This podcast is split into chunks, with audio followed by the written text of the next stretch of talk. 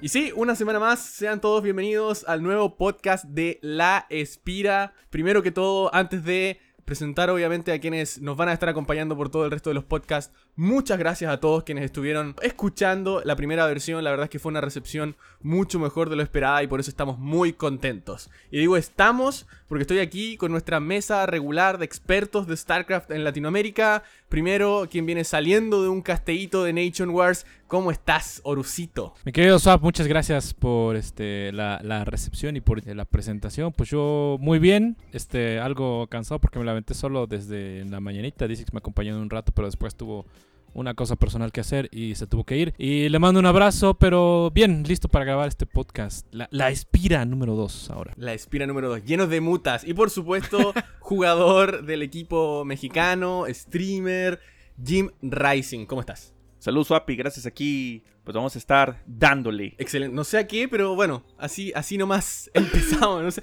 no sé tú, yo, yo voy a estar aquí en el podcast. No sé qué va a estar Dándole al StarCraft. Oye, ah, pero, es que, pero es que, oye, Swappy, ¿qué pasó? ¿Por qué? ¿Qué pasó con esa mente cochinona? No, yo, tú. Tú, como si, tú el que está ahí trayendo cosas que no corresponde aquí a nuestro podcast. Oye, de nuevo, no me quiero quedar chico, de verdad, muchas gracias a todos ustedes quienes lo escucharon donde quiera que haya sido, en, eh, en YouTube, en Spotify, en iBox, SoundCloud. Mucha gente escuchando, estamos súper contentos por eso y tenemos Hoy día, si no me equivoco, tenemos tres anuncios y la verdad es que están todos insanamente buenos y vamos a partir con el primero. Y es que si no han visto en, redes sociales todavía, La Espira no es solamente un podcast, estamos entregando un ecosistema completo de información de StarCraft. Yo diría que el eje de todo esto es el nuevo sitio que acabamos de lanzar recién esta semanita recién pasada, así que ustedes vayan a www.laespira.com y ahí se van a encontrar con todas las novedades de StarCraft. Al lado derecho, lo que más me gusta a mí, no sé a ustedes chicos, pero lo que más me gusta es como el calendario de eventos que te sale al lado derecho y te dice qué evento viene, cuál es el stream y cuándo lo puedes estar viendo con un contador incluso. Así que eso está muy pero muy bueno. También te salen los streams que están en vivo, entre otras cosas. Así que vayan a la espira.com, pónganlo como su página de inicio. Porque ahí van a tener toda la información de StarCraft. Y ahora también, si es que de repente nosotros mencionamos algún link o algo para que ustedes vayan, si ustedes van a laespira.com slash podcast, van a encontrar cómo escuchar los podcasts y además todos los temas que hemos hablado con sus respectivos links. Así que ahí van a encontrar absolutamente todo. No se lo pierdan, vayan a ver y por supuesto déjenos sus comentarios. ¿Tuvieron tiempo de ir a revisar la página a ustedes? ¿Qué les pareció? Sí, sí, tuve chance. Sí, la, la, he estado checando. Este. Así, tiene ya un 90% de mi cariño, pero ¿sabes qué le falta para que sea un 100%? Que en lugar de que yo entre a Team Liquid, entre acá que yo pueda ver qué torneos hay hoy o qué torneos van a ver. ¿Torneos como para competirlos? No, no, no. ¿Ves como el calendario que tiene Team Liquid?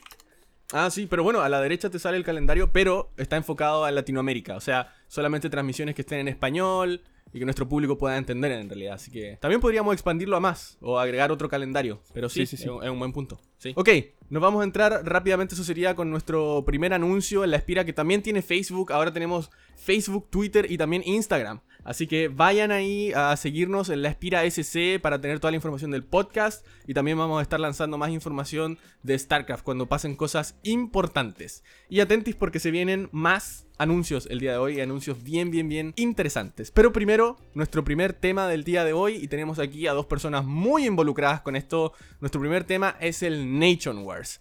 Como lo habíamos hablado en el podcast anterior, es un torneo muy importante a nivel mundial, donde se juega en base a equipos que representan obviamente cada uno sus naciones. Teníamos una gran cantidad de mm, equipos representando a Latinoamérica, ¿cierto? Perú, Chile, Argentina, Brasil, pero teníamos, y obviamente, no sé si lo dije ya, pero México, y ya hay algunos países eliminados y hay otros países que ya avanzaron a la siguiente ronda. Pero, Horus, cuéntame aquí cómo estuvo estas primeras transmisiones del, del, Nation Wars. Bueno, o sea, pues te cuento que es, eh, ha estado agradable la transmisión. Eh, comenzamos, este es un torneo muy, muy largo porque comenzamos este, con la fase anterior, la fase de clasificatorias, que fueron dos días, 30 de septiembre y 1 de octubre. Esos fueron las, los días de, fase de, de qualis, donde había 40 países participantes. 8 ya estaban invitados, entre esos 8 estaba México. Este, de, de Latinoamérica es el único que estaba. Estaba Corea, Italia, Alemania, Finlandia, China, Polonia y Estados Unidos. Esos son los invitados. Esos no jugaron la fase de clasificación, obviamente. Pero hubo muchos otros que sí jugaron y que fueron quedando eliminados, ¿no? Entre esos, pues estuvieron los buenos Darks de Bolivia. Eh, no, no pudieron clasificar. Yo esperaba verlos clasificados y no lo lograron. Pero Brasil sí lo logró. Brasil estuvo ahí de la mano de Kelasur clasificando. Estuvo Chile también de la mano de Dastan, que clasificó. Uh. Dastan jugando para dos países para Israel y para, para Chile y clasificó a los dos. No, Irán, Irán, Irán, Irán, Irán, güey. Irán, perdón. Irán, sí. Bueno, ahí estuvo Dastan, que ya muy bien, bien hecho. Y Perú, que también se clasificó de la mano de Cats, Fuego, Science y Shelby. Esos fueron, digamos, los, los que son más cercanos a nuestra región, que estuvieron jugando la fase clasificatoria y pasaron, ¿no? A la siguiente.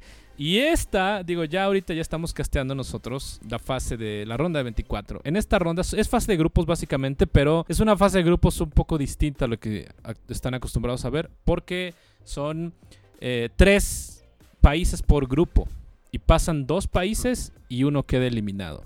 Eh, lamentablemente hoy, el día que estamos grabando este podcast, quedó eliminado Perú, que yo esperaba verlos como segundos de grupo, pero les, ganó Taiwán, se las hizo Taiwán ahí. El chis taiwanés. Y bueno, eh, México avanzó y aquí tenemos a uno de los jugadores que participó ahí en, eh, ese día contra Canadá.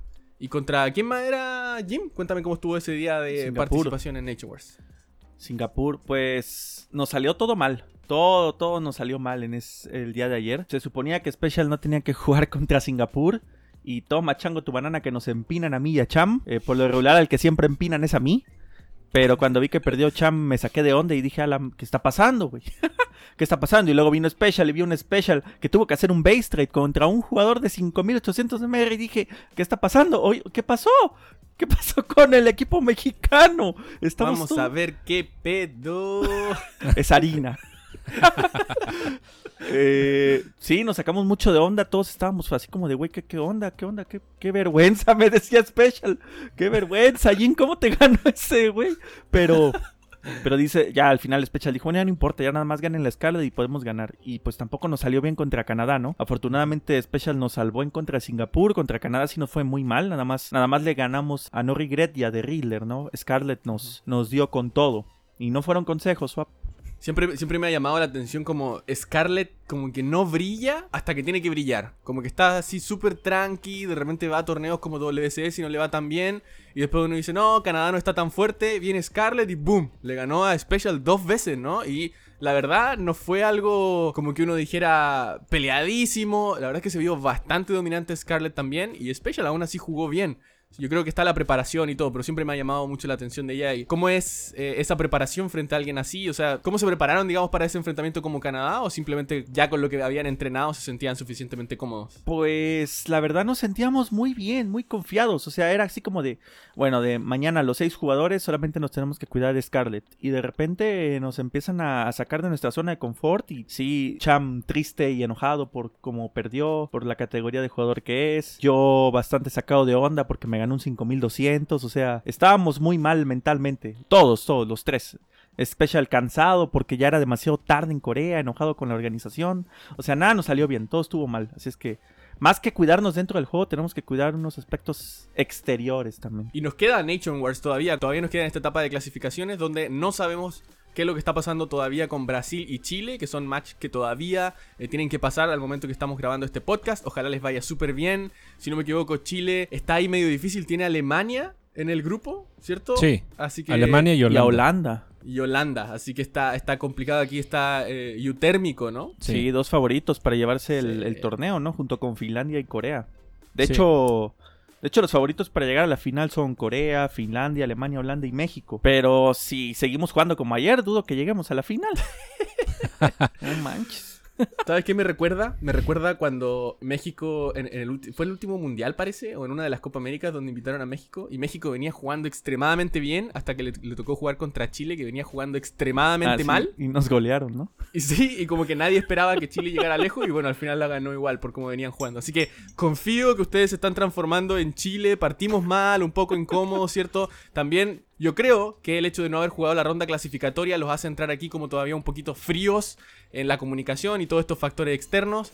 Pero ahora ya pasaron la siguiente ronda, eso es lo importante. Vamos a ver cómo nos va de aquí en adelante porque eh, como decía Horus, esto va a continuar incluso después de BlizzCon. Así que hay mucho camino todavía por ver. Y las finales del top 4 se juegan en Francia. Y no, nos gustaría nada más que ver ya sea a México, a... ¿Qué nos queda todavía? Brasil o Chile, eh, con posibilidades de llegar ahí a Francia. Está difícil, como decía Jim, hay un top 4 bien sólido ahí entre Corea, Finlandia, Alemania, Holanda, especialmente Alemania, que el último tiempo, ¿cierto? Con Hero Marine, que se ha vuelto tan bueno, tan rápido, ¿cierto? Le ha ido tan bien últimamente, que llega a dar miedo esa, esa selección. Así que ya veremos qué es lo que nos pasa. Horus, ¿alguna predicción? ¿Cuál sería tu top 4 eh, de naciones después que ya hemos visto gran parte de estas selecciones jugar. Cuatro de naciones. A mí me gusta Corea. Se vieron bien, se vieron seguros. Finlandia, obviamente, en la mano de Serral. Eh, voy a poner ahí también. Yo me voy con Alemania y finalmente México. Ese sería mi top 4. México, por obviamente ser mi, mi país. Los, los respaldo, los apoyo. Y ojalá lleguen lejos, ojalá lleguen muy muy lejos y los veamos ahí en este en París, porque esos top 4 son los que van a estar ahí jugando en París de manera presencial. Ya hemos visto contenido antes, ya hemos visto que les hacen ahí sus sus memes. Vimos a Jim pegándole a un pro el año pasado. Este, en las fotos que estaban sacándose. Entonces, eh, espero verlos allá de nuevo troleando. Jim, top 4. Yo creo que Finlandia, pues sí, Corea, Alemania y México, claro que sí. Yo, yo, voy en la espalda de Juanito, ahí voy como, como chango, como el chango de Paco Mike. Como el chango de Paco Mike, ese soy yo con Special. Arribita esperando y sí, hay que mantenerme a Juanito ahí bien, bien tranquilito, ¿ah? Eso, eso es lo más, lo más importante para que nos vaya bien. Y yo creo que también em, aquí Cham y Jim tienen que seguirse poniendo, tienen que ganar esas jugadas. Sabemos que cierto ha estado en, boca de todos que Zerg parece ser, y por lo que he estado viendo en estos Nation Wars, como que cada vez que un Zerg bueno entra, le tiran a otro Zerg, aunque no sea el mejor del equipo, porque parece ser que tiene más posibilidades de ganar esa partida haciendo un ZBZ que quizás tirar a un Zerg versus Terran. Entonces creo que por ahí va la misión de muchos Zergs en equipos. Es como si bien tu Terran o tu Protoss es el mejor, que los otros Serran, eh, que los otros Serran, ya cambié el nombre, que los otros Zerg, que los otros Zerg eh, vengan a eliminar al Zerg fuerte del otro equipo. Así que Jimmy Champ tienen que ahí ganarse el puestecito en la espalda de Special, a ver si, si ganan esos ZBZ tan cruciales. Como el de Scarlet, ¿no? Por ejemplo. Para, sí, o sea, el plan era ganar de Scarlet, pero, o sea, a Cham le ganó y a mí me, me troleó. O sea, si yo, si yo lo hubiera chiseado, o sea, fíjate, si yo le hubiera hecho 12 pull, yo ganaba porque es Vilor del Win. Pero le pregunté a Cham, güey, le voy a hacer un all de Serling con cucarachas. Creo que no se lo va a esperar porque Scarlet es de esos jugadores que dronea durísimo y no le importa nada. Entonces le caes con un timing push bien fuerte y se mueren. Pero, pues abrí súper, súper greedy porque necesito una economía gigante para poder hacer el push gigantesco. Y me saca de. Fue así como de. ¿Por qué me troleas si eres mejor que yo? O sea, ¿what? Bueno, por algo es mejor. Los Mind Games también van aquí en, StarCraft. Así que, bueno, eso, eso es un poquito el, recap que tenemos de, de, Nation Wars. Y no se olviden que las transmisiones están 100% en español a manos de nuestro señor Horus, que hasta ahora ha estado acompañado por eh, D6 también. No sé si va a invitar a más gente por ahí más adelante, pero por ahora ese es el dúo dinámico de Nation Wars. Y quedan, quedan hartas semanitas todavía de contenido, con una pequeña pausa por BlizzCon. Y después seguimos hasta diciembre, si no me equivoco. Hasta diciembre, hasta diciembre se acaba. Cool, me gusta, me gusta muchísimo. Y, y, aquí entre medio hay algo que, quiero aprovechar de decir: es que también va a estar la Copa América, que está a fines de noviembre. Eh, noviembre, diciembre, yo creo. Y entre el Nation Wars, entre Copa América, en un parche nuevo, yo creo que este podría ser el off-season más interesante que hemos tenido en muchos años.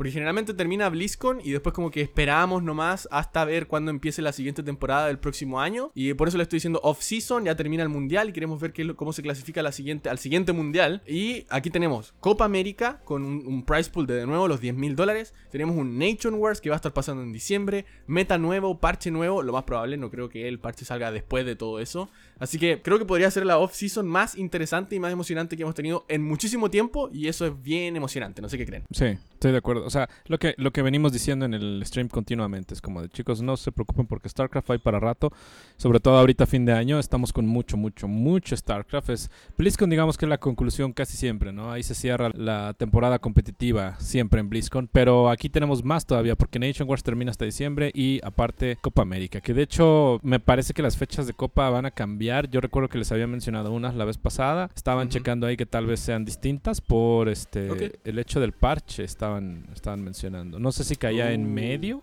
o caía por ahí en medio el parche, entonces de unas de las fechas, entonces están viendo si, si tal vez se, este, se muevan. Sí, sí. Sí, igual son 10 mil dólares en premio, así que aunque no te lleve a WCS o te dé puntos, igual creo, yo creo que se quiere ser lo más justo posible. Pero aún así sería interesante ver en un meta más cambiante qué es lo que se puede hacer. Pero bueno, yo estoy seguro que eso no le va a gustar a los jugadores, sería lo que me gusta a mí. Pero sería bien interesante ver algo así también. Estoy para cualquiera de las dos opciones, yo creo. Pero lo más importante es que vamos a tener StarCraft en tiempos que antes no teníamos StarCraft y eso está bien entretenido también para traernos más contenido para nuestro podcastito.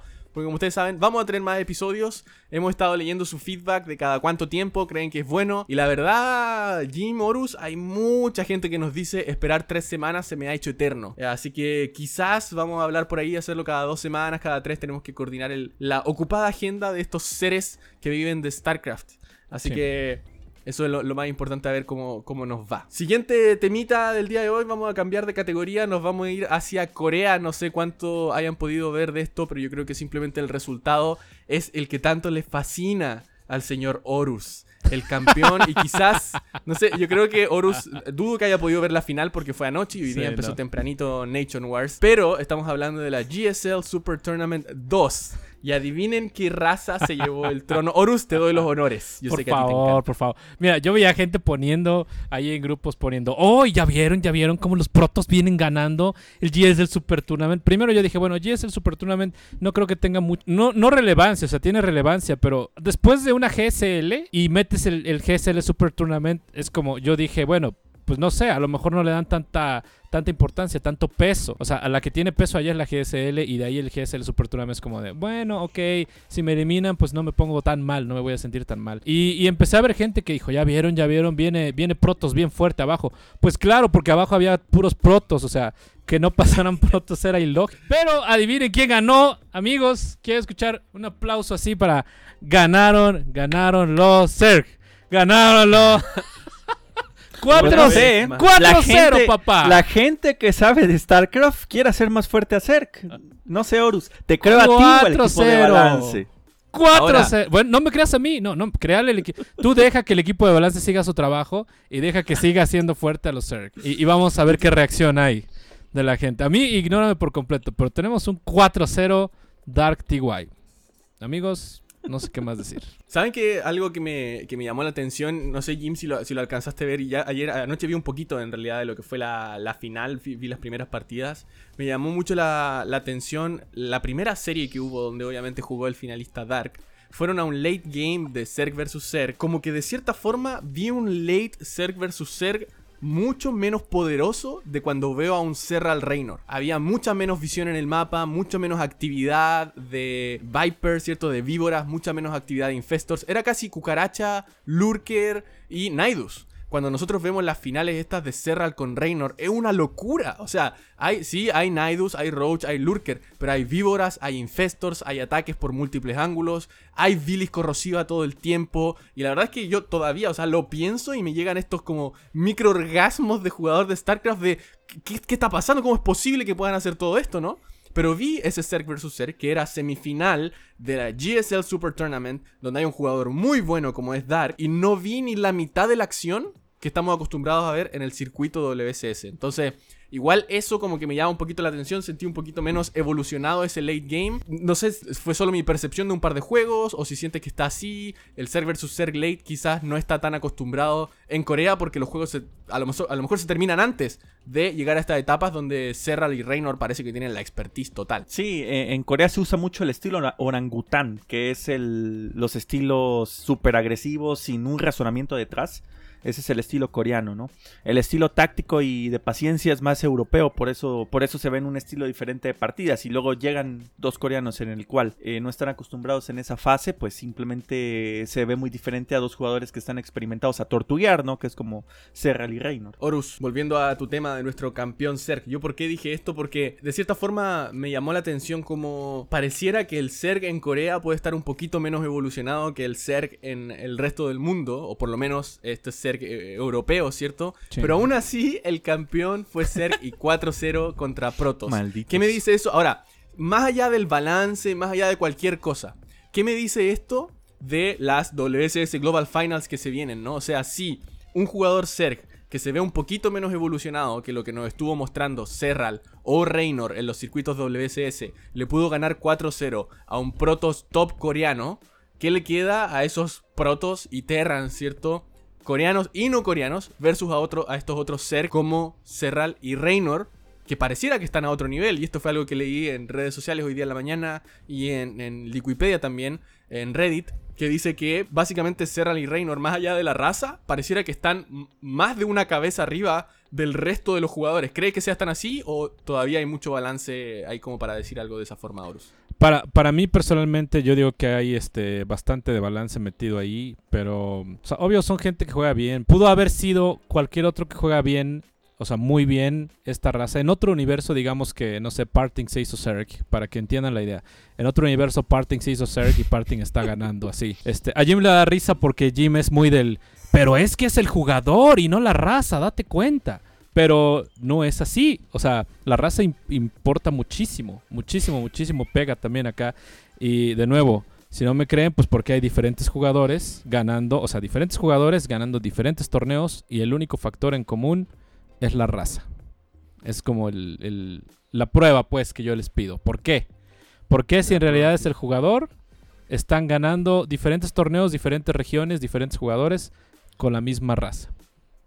Ahora, déjame plantear una pregunta inversa. La verdad es que no tengo una respuesta para eso y tampoco siento que una respuesta podría ser definitiva. O sea, la verdad es que nunca lo vamos a saber y por mucho que analicemos, yo creo que hay muchos puntos para los dos lados. Pero mi pregunta por el otro lado es, ¿podrá ser que el meta de hace algunos años o el estilo de juego al que cierto StarCraft te forzaba a ser como Zerg haya hecho que ahora sean como mejores jugadores, o sea, que la raza los haya hecho, cierto, que los haya forzado a ser mejores jugadores de alguna forma, porque no sé, requería fortalecer cierta parte de tu cerebro como al ser una raza más reactiva, estás más atento al minimapa. No sé, por dar un ejemplo así bien simple, ¿no? Un Terran generalmente está más atento al mapa, pero generalmente es él quien hace los drops. Es, entonces, digamos que ve el minimapa en otras circunstancias que a lo que podría ser un Zerg, que si no ve el drop viniendo en el segundo que aparece en el minimapa, se lo va a comer entero y va a perder una base. Cuando un Protoss, por ejemplo, digamos que perdió ese segundo o ese segundo y medio, y puede hacer una transposición de unidades. Entonces, no tiene que tener esa mecánica tan así como al pelo, ¿cierto? Para que fuera tan preciso como ahora. ¿Podrá hacer eso? ¿Podrá estar por ahí también? ¿Tendrá algo que ver? ¿O estoy orinando fuera de la taza, como diríamos por ahí? Pregunta difícil interesante lo que planteas. No sé, de balance nunca es, es eh, como nunca vamos a terminar la discusión y eso es como eso es la idea del balance, o sea, que siempre esté cambiando, esté evolucionando, esté moviéndose para que el juego no se haga aburrido. Si no cambiaran el balance desde que sale el juego, pues ahorita si poca gente lo juega no lo jugaría nadie, literal, ¿no? O sea, hay, hay que tener en cuenta también esto, pues Tienes razón, estoy de acuerdo contigo en que el, el tal vez posiblemente esté más atento o el Terran al minimapa cuando hace los drops. Mira, eh, o sea, en lo que les doy la razón completamente, cuando veo jugadas, cuando veo que por otros, por ejemplo, pierden unidades, pierden prismas o pierden cosas así de manera bien estúpida, lo reconozco. O sea, digo, ¿cómo es posible que estés, que estés aquí? Pues, o en primera, mi pregunta es, ¿cómo, cómo pudiste perder esto? En primera. Eh, no sé, transmisión de hoy, perdieron un prisma. ¿Cómo pudiste perder un prisma? No sé, Nice, no me acuerdo quién era, ni, si Nice o Haas.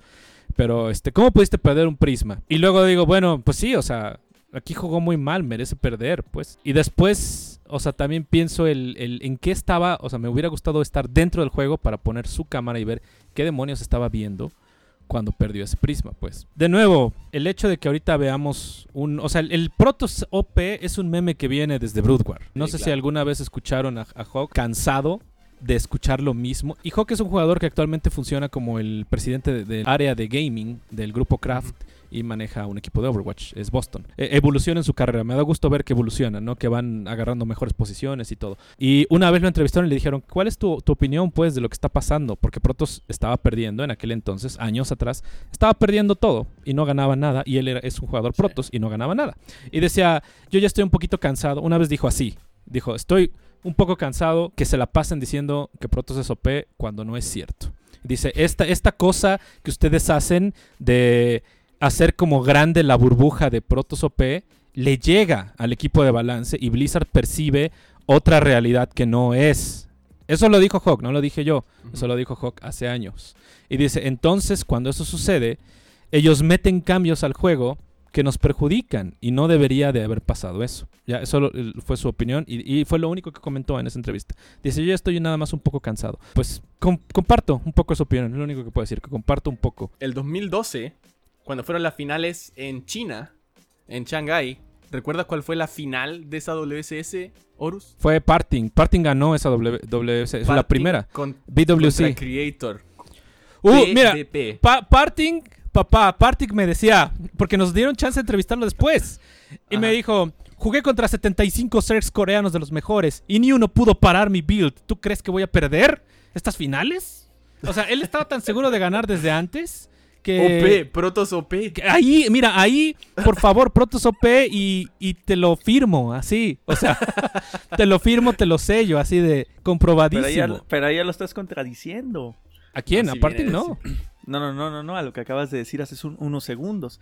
Ese build no pudo ser detenido hasta que nerfearon ciertas, ciertas cosas. Claro, ah, en, base a los nerfeos. Ahí sí, por eso, ahí te digo, parting. Mm, pero es que ahí no veías a Protoss ganando absolutamente todo. Ahí fue parting con un build.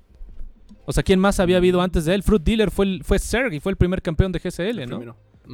Sí. Entonces, o sea, fue parting, llegó, planeó un build, pensó y ganó. O sea, es como de, dude, también, es que, ¿sabes qué? Yo, encuentro que eso a veces es algo que es súper, súper importante y no siempre se analiza en el tema de balance. Es que muchos de nosotros, y me incluyo, nos ponemos a llorar y a hablar de balance cuando no dejamos que el meta evolucione de su propia forma. Creo que el ejemplo que quizás Jim aquí nos puede orientar un poquito más antes de ya ir pasando al siguiente tema, es que me acuerdo al principio, no me acuerdo si fue de este parche o del anterior Jim, que estabas ganando contra protos muchísimo.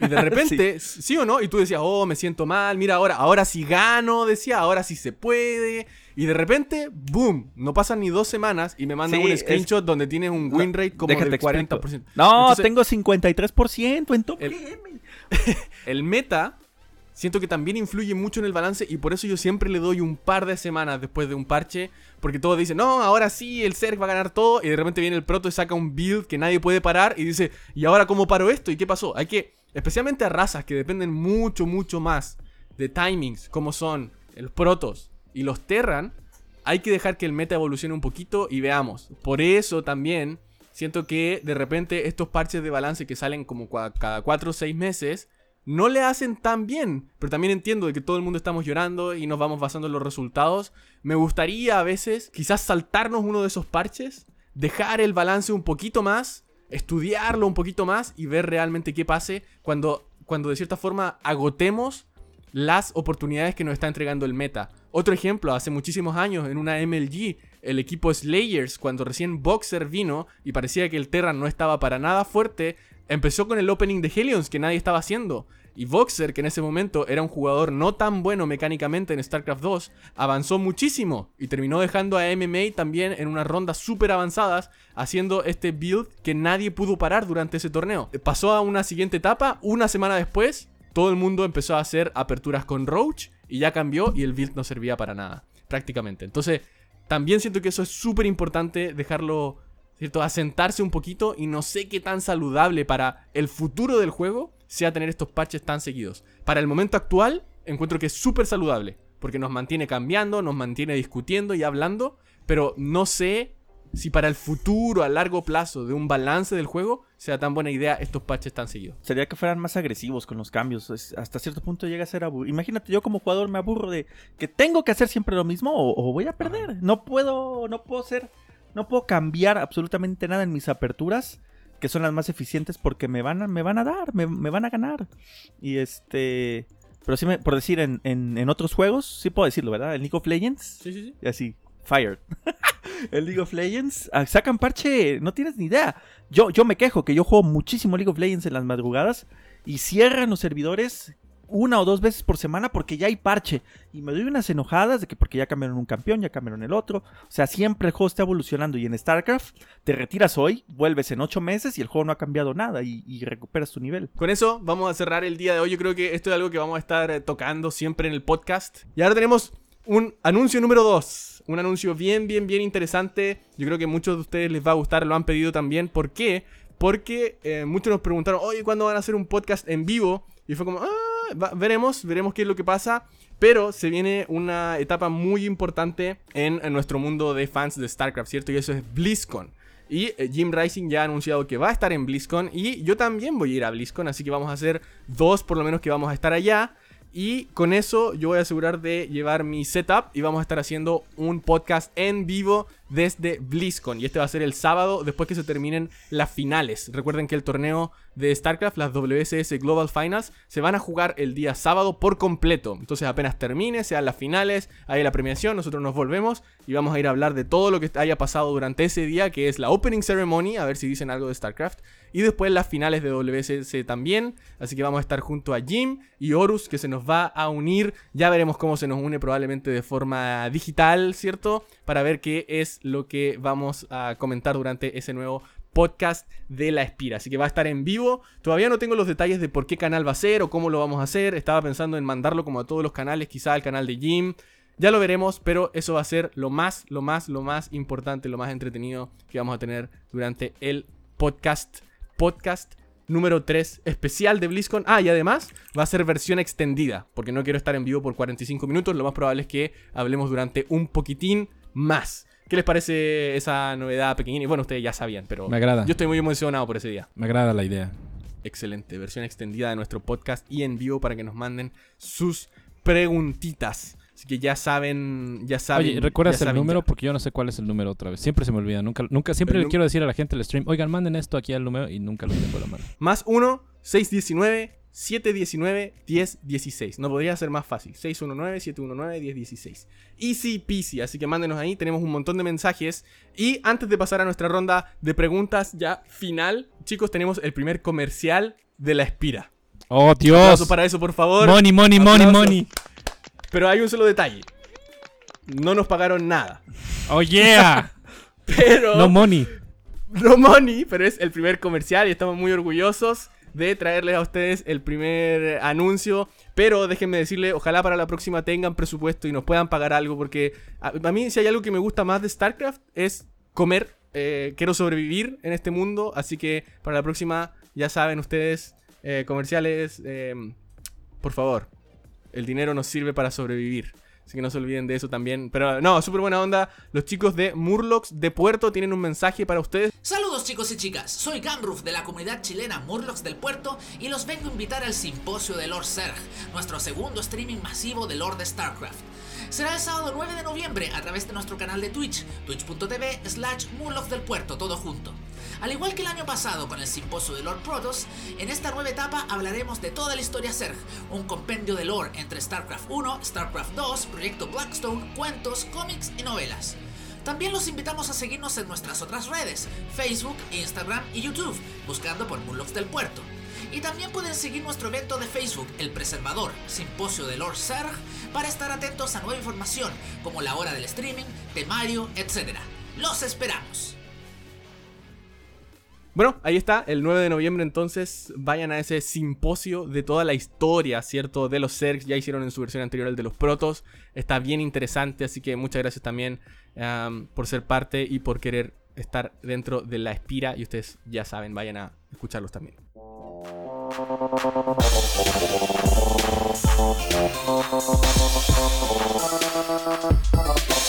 Pregúntale a la Espira. Llegó la sección, nos van quedando un par de minutitos aquí para terminar, así que vamos a ir rápidamente por sus preguntas, las que nos enviaron la vez anterior a través del WhatsApp que ya mencionamos. Tenemos la primera pregunta de Mr. Distiller. Su pregunta dice más o menos así, dice, ¿creen o esperan que Blizzard haga un auto chess de StarCraft? Siento que tardan mucho en sacar los juegos. Yo creo que no. O sea, eh, hay un auto chess que ya se hizo en un mod, pero así como que de StarCraft, pero que se haga oficial de Blizzard, no. No creo ni siquiera que quieran meterse en el, en el género, ni a competir, ni absolutamente nada. Si lo hubieran querido hacer, ya es tarde, como, como de costumbre. Pero este. Mm, no, no creo que hagan nada de eso, la verdad. Ah, sí, no sé, Jim, si quieres decir algo, pero yo pienso. Sí, primero que nada, Mr. Distiller se llama Daniela, es una suscriptora de mi canal. Nice. Este, sí, pero no de StarCraft. Sí, pero no de oh. StarCraft. Yo creo que sí sacarían un auto chess. Pero pues siempre llegando a la fiesta nada más a limpiar Pero no, no va a ser de StarCraft. No va a ser de StarCraft. Y yo creo que sí lo van a hacer. Va a ser de Heroes of the Storm, papá, el regreso. No, eh, si el chiste, el chiste es sacar adelante la empresa, no hundirse más. El regreso de Heroes of the Storm con TFT. Si me sacan un auto chess de Overwatch, ya pierdo absolutamente todo. No, ¿sabes qué va a ser? Va a ser un mod dentro de Diablo Immortal, el más esperado de la saga, papá.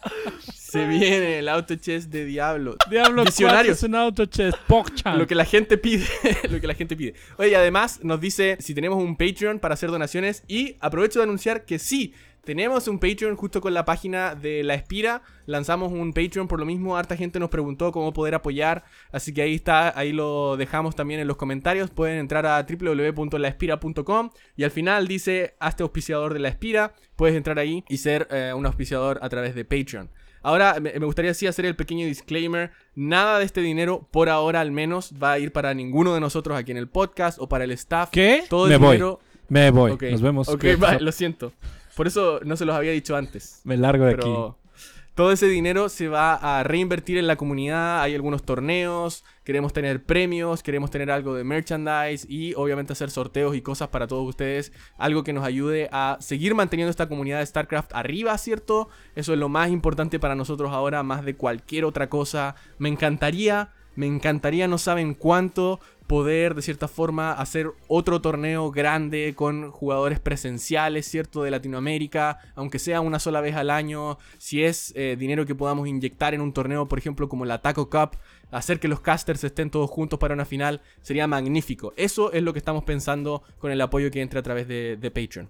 Vamos con la siguiente pregunta. Dice, un jugador nuevo. Jim, te quiero hacer esta pregunta a ti. Em, dice, ¿cómo comenzar de cero en el año 2019 o el 2020? Tengo 33 años, me puse a ver videos de StarCraft hace poco, empecé a jugar y aprender, pero el contenido que encuentro es muy viejo. ¿Qué puede hacer? ¿Qué consejo le darías a estos jugadores que están recién empezando a jugar y que no conocían StarCraft antes del 2019? Lo que siempre digo, jugar la campaña te abre un panorama muy amplio en cuanto a la historia y cómo funciona el juego. Y ver streams. Ver streams es la manera más eficiente y, actualizada de recibir información. No, estoy de acuerdo. La manera de entrar yo siento es, campaña y luego este... Para mí es campaña IA y luego ya vas contra gente. Ese es como mi, sería mi orden. Y sí, Y sí, como dice Jim, aprovechen los streams porque ustedes le pueden preguntar cosas. O sea, el stream de Jim en particular, ustedes le preguntan algo y les va a responder por muy básica que sea su pregunta. Les puede dar ejemplos también. Así que vayan, pásense. Y si quieren encontrar otros streamers también en la página de la Espira, ustedes se van al costado derecho y les va a decir los streamers en español de StarCraft, únicamente de StarCraft que eh, van a estar en vivo en ese momento, así que entren y les va a ser easy peasy. La gran mayoría, por no decir todos, los streamers de Latinoamérica les van a ayudar a responder sus preguntas. Ahora tenemos un audio por parte de Divayo, que es conocido aquí en la comunidad, así que vamos a escuchar cuál es su pregunta. Hola amigos de La Espira, un gusto saludarlos. Habla Alejandro Divayo. Primero felicitarlos por esta nueva iniciativa que es muy fresca. Y segundo me gustaría plantearles un tema y es este, ¿qué opinan del rol de las mujeres dentro de los esports? Saludos y mucha suerte en todo. Ahí está la pregunta entonces de Divayo. ¿Qué opinan del rol de las mujeres en los esports? Horus. Tratemos de. ¿Sabes qué? Este es un tema que me gustaría hablar en el próximo podcast, versión extendida. Tu pequeño insight. Primera frase. Mi pequeño insight. Mira, yo he visto mucha gente que de repente quiere forzar. O sea, que quieren forzar como que haya más, más este, jugadoras y casters y todo. Yo digo que el forzar algo nunca es bueno. Eh, si alguien quiere venir del lado femenino siempre es, bien recibida. Nuestros torneos y nuestros streams y todo nunca ha sido, nunca ha sido solo hombres. Pero el forzarlo, o sea, el como como querer tener equipo femenino solo porque hay dos equipos masculinos de hombres y no hay nada de mujeres y tiene que haber dos de mujeres porque tiene que haber un 50-50, ese tiene que haber, para mí es malo. O sea, es, forzar la, cosa, pues. Pero eso, eso diría yo. Pero nunca, nunca, nunca hemos estado cerrados a, nada, desde mi punto de vista, desde que conozco la escena. Nunca he visto que diga, torneo solo para hombres. Es como, es torneo abierto a quien quiere inscribirse y ya. Entonces, eh, si llegan solas, si llegan con ganas de hacer las cosas bien, por mí son bien recibidas. Muy, muy similar a lo que piensa Horus. Y siento que, como en la escena de StarCraft, y obviamente me quiero mantener en la escena de StarCraft, eso es lo que hablamos en este podcast, es un poco distinto porque es como que solamente necesitamos que la jugadora quiera participar y se puede registrar en el, en el torneo, ¿cierto? No es como que necesite un equipo y que su coach sea mujer también y que todo el equipo detrás sea mujer. Simplemente necesitamos un jugador. Lo mismo para casters.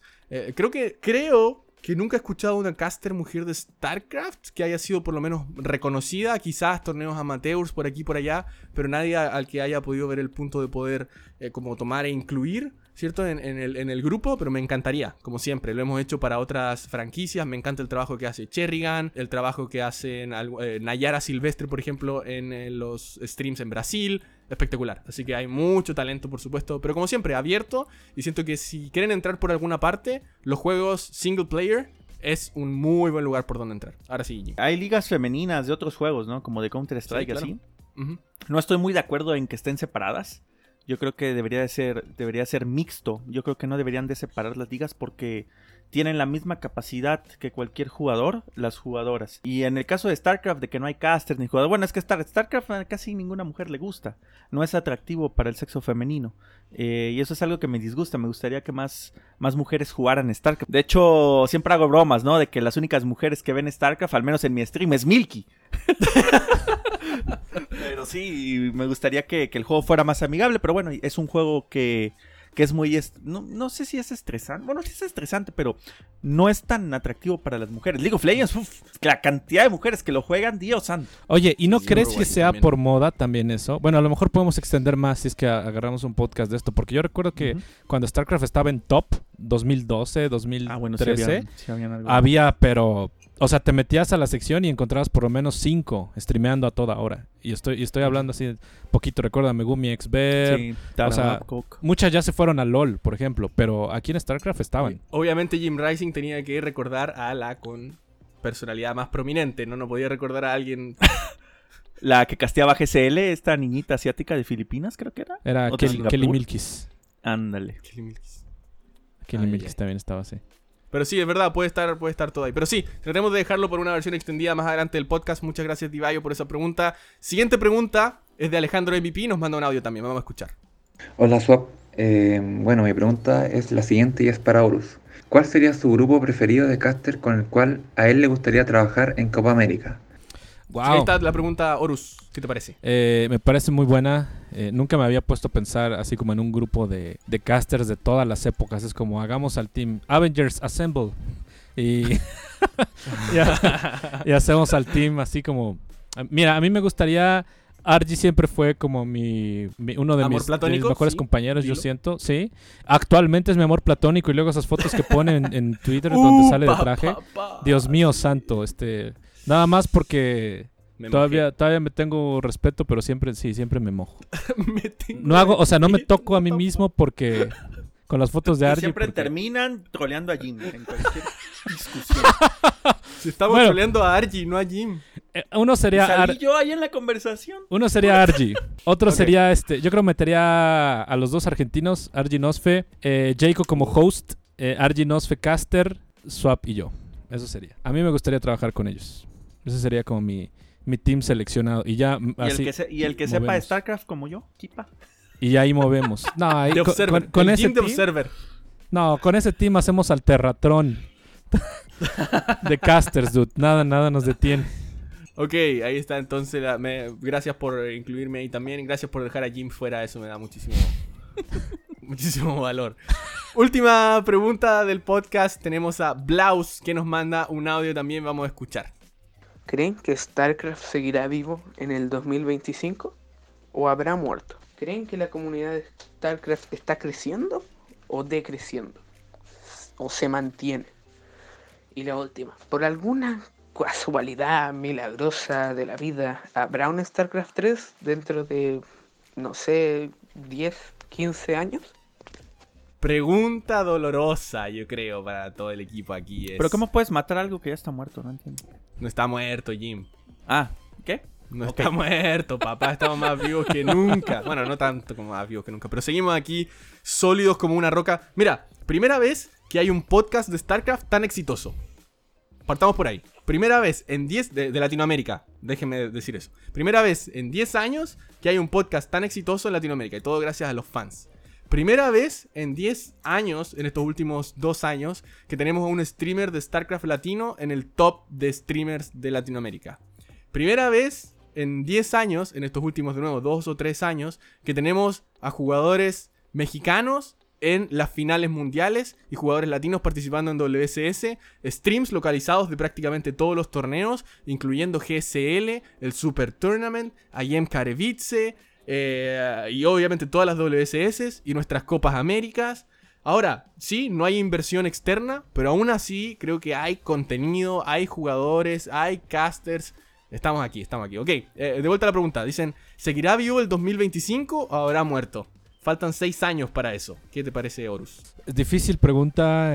2025 eh, yo creo que va a seguir. O sea, no creo que muera. No creo que muera. Si Brood War sigue hasta el momento, son 20 años casi de Brood War. Son ya 20 años de Brood War.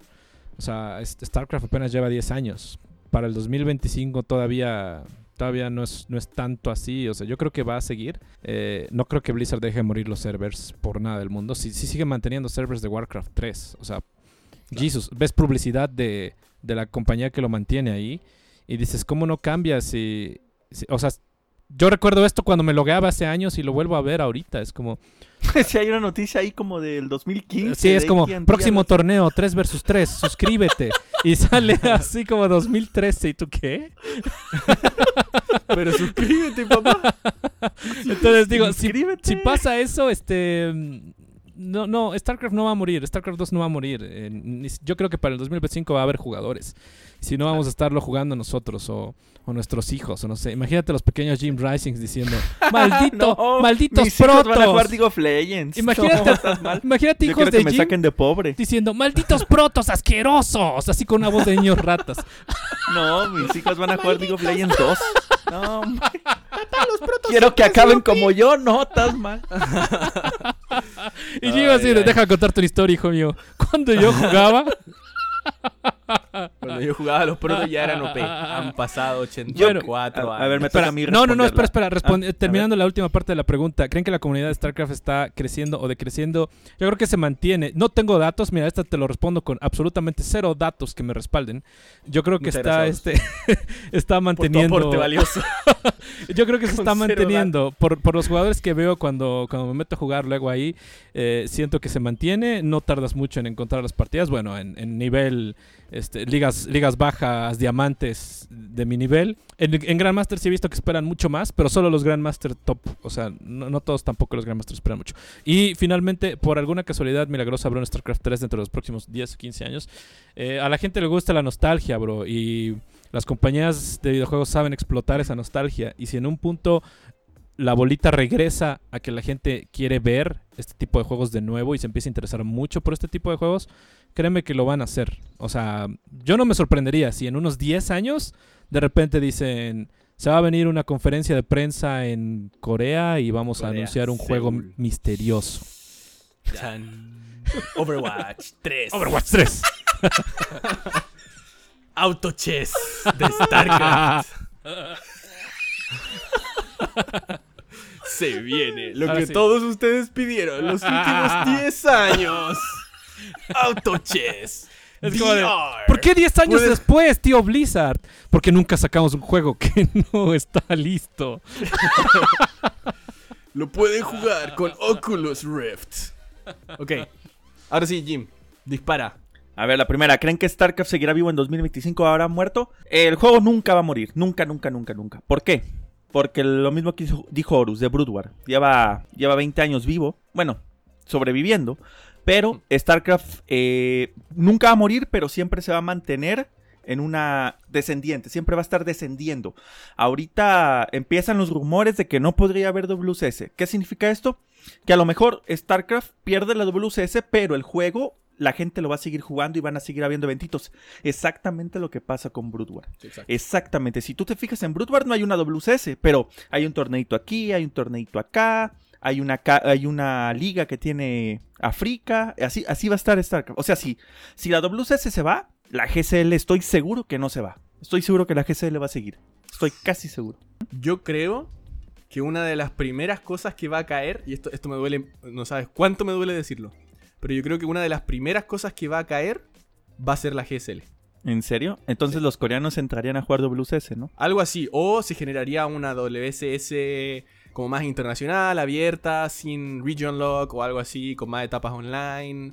No sé, algo así. Lo que hablábamos el anterior, ¿no? Eh, Sí. el, el anterior de que a, a lo mejor haya más finales así. Pero yo creo que la GSL debería ser una de las primeras cosas que va a caer cuando StarCraft, cuando Blizzard deje de apoyar la escena competitiva de StarCraft. Creo que prefiere mantener a WSS antes que GSL y es cosa de ver los números nomás. Hay mucha gente más viendo las WSS Season, la, eh, season Finals que hay viendo la GSL, aunque el, aunque el torneo sea de mucho mayor nivel, de cierta Mm. forma. Así que, no sé, puede ser. Puede, ser. ser. Mi respuesta es simplemente para mantenerla condensada. Yo creo que StarCraft va a seguir vivo mientras todos nosotros sigamos eh, simplemente jugando, interactuando con el juego. No creo que los servers se vayan a caer o algo así. Y siento que hay muchos jugadores de StarCraft, muchos fans, que estamos como medios dormidos. El decir que solamente vamos a ver WSS Finals. Solamente vamos a ver los bots en YouTube. Porque ya no tenemos Sí, tanto tiempo ya- como ajá, antes. exactamente. Entonces, eh, creo que hay mucha gente así y mientras todos esos estén y lleguen para las finales y lleguen para ver por qué Serral sigue ganando y lleguen a llorar cuando eh, vuelven a bufear a los Zerg y vuelven a llorar cuando nerfean a los protos todavía más, todo eso nos va a seguir con vida. Así que mientras estemos ahí vamos a estar bien. Y hoy nos alargamos un poquito, así que muchas gracias por haber sintonizado este segundo episodio del podcast de La Espira. Espero les haya gustado y como siempre estamos súper, súper dispuestos a escuchar su feedback, sus comentarios. Espero se hayan reído, me encanta a mí hacer esto, se me pasa tan rápido. Una hora de, de grabación, espero sea menos en el podcast final, pero se nos pasa rapidísimo. Muchas gracias.